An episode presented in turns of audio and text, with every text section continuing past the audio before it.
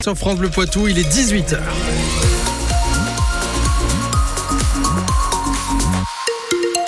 Le point complet sur l'actualité, c'est avec Julien Morcelli. 25 voitures incendiées la nuit dernière dans plusieurs quartiers de Thouars et ce n'est pas la première fois. Une vingtaine de véhicules avaient déjà été incendiés au mois de juillet dernier, d'autres encore en octobre 2022. Alors ce soir, le maire de Thouars, Bernard Pénaud, se dit dépité. Il y a 11 voitures qui ont été incendiées volontairement et ça s'est propagé à 14 véhicules autres. Donc au total, ça fait quand même 25 voitures endommagées dans cinq endroits différents de la ville, au cœur un peu de la ville ancienne, mais pas que. Donc dès ce soir, on a des renforts de la police de New York qui viennent sur Toire et d'autre part, la police scientifique est venue euh, après ces opérations malheureuses de ce matin euh, prendre des empreintes, des traces, des analyses au cas où ça permettrait d'avoir des indices pour, les enquêtes.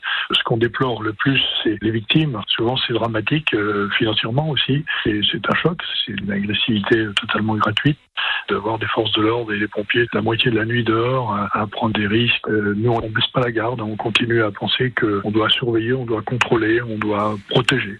Le maire de Thouars qui indique que 22 caméras ont été installées dans la ville cette année, mais les voitures incendiées ne se trouvaient pas dans leur champ de vision. Une dizaine de nouvelles caméras devraient être prochainement installées. Les gendarmes du Poitou intensifient les contrôles routiers à l'approche du Nouvel An. Quatre automobilistes ont été récemment arrêtés avec de l'alcool dans le sang, dont un homme de 28 ans sans permis en train de faire des dérapages. Il avait plus d'un gramme 60 d'alcool dans le sang.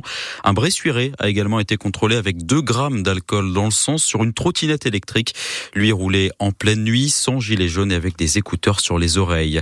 Un homme comparé demain devant le tribunal correctionnel de Niort, interpellé hier à Busseau. Il est soupçonné d'avoir volé des bouteilles d'alcool dans un supermarché de Lapsy. Le gérant du magasin l'avait poursuivi et s'était fait menacer au couteau. Le plan épervier avait dû être déclenché. 25 gendarmes mobilisés. L'autre homme interpellé dans cette affaire a été mis hors de cause et relâché. Six mois après les émeutes qui ont secoué le Poitou au début de l'été, certains commerçants attendent toujours d'être indemnisés par leurs assureurs. C'est ce que révèle aujourd'hui la Fédération des commerçants de France. À Poitiers, un bureau de poste, deux commissariats et des boutiques avaient été vandalisés dans le quartier des Trois Cités et dans celui des Couronneries. La communauté urbaine de Poitiers se félicite d'avoir économisé près d'un million d'euros en faisant des économies d'énergie. Depuis l'an dernier, elle limite ses consommations d'électricité et de gaz grâce à une meilleure gestion des équipements sportifs de l'aglo pendant l'hiver, Vincent Hulin.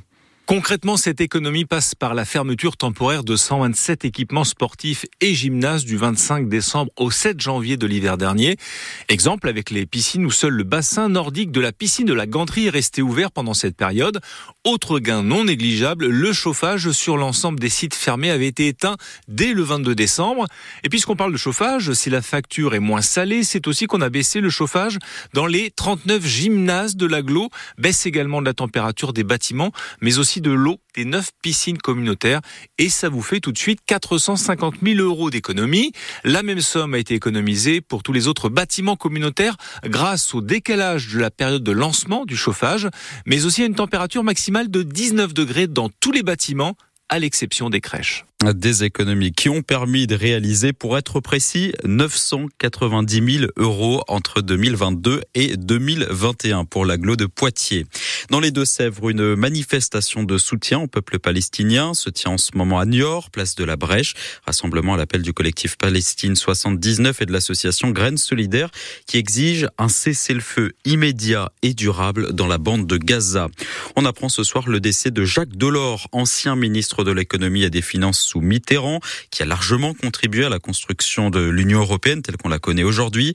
Il a aussi été euh, le président de la Commission européenne de 1985 à 1995. Il s'est éteint à l'âge de 98 ans. Dans les Côtes d'Armor, une place au nom de Dominique Bernard va bientôt être inaugurée à Perros-Guirec, du nom de ce professeur de français assassiné le 13 octobre dernier dans son lycée d'Arras par un ancien élève radicalisé. Cette place est située devant une école primaire. C'est une première en France et ce choix s'est fait naturellement, explique Hervé Léon, le maire de la ville. De la même manière que nous avions euh, décidé de nommer la place et le parking devant le collège Les Sétiles, place Samuel Paty, il nous a semblé logique et cohérent euh, de nommer un autre espace de la ville de Perros-Guirec Dominique Bernard.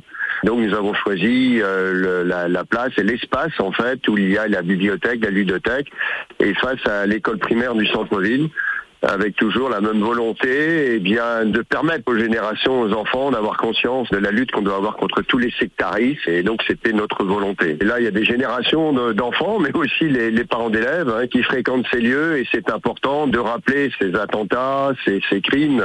Il y a des rassemblements qui ont été faits, qui peuvent être faits. Mais là, ça sera une, une permanence de, de, ce lieu et de ce souvenir que nous souhaitons perpétuer. Courant janvier. En basket, dernier match de l'année pour Poitiers, le PB 86 reçoit Boulazac pour la 14e journée de Pro B. Coup d'envoi à 20h, salle Jean-Pierre Garnier.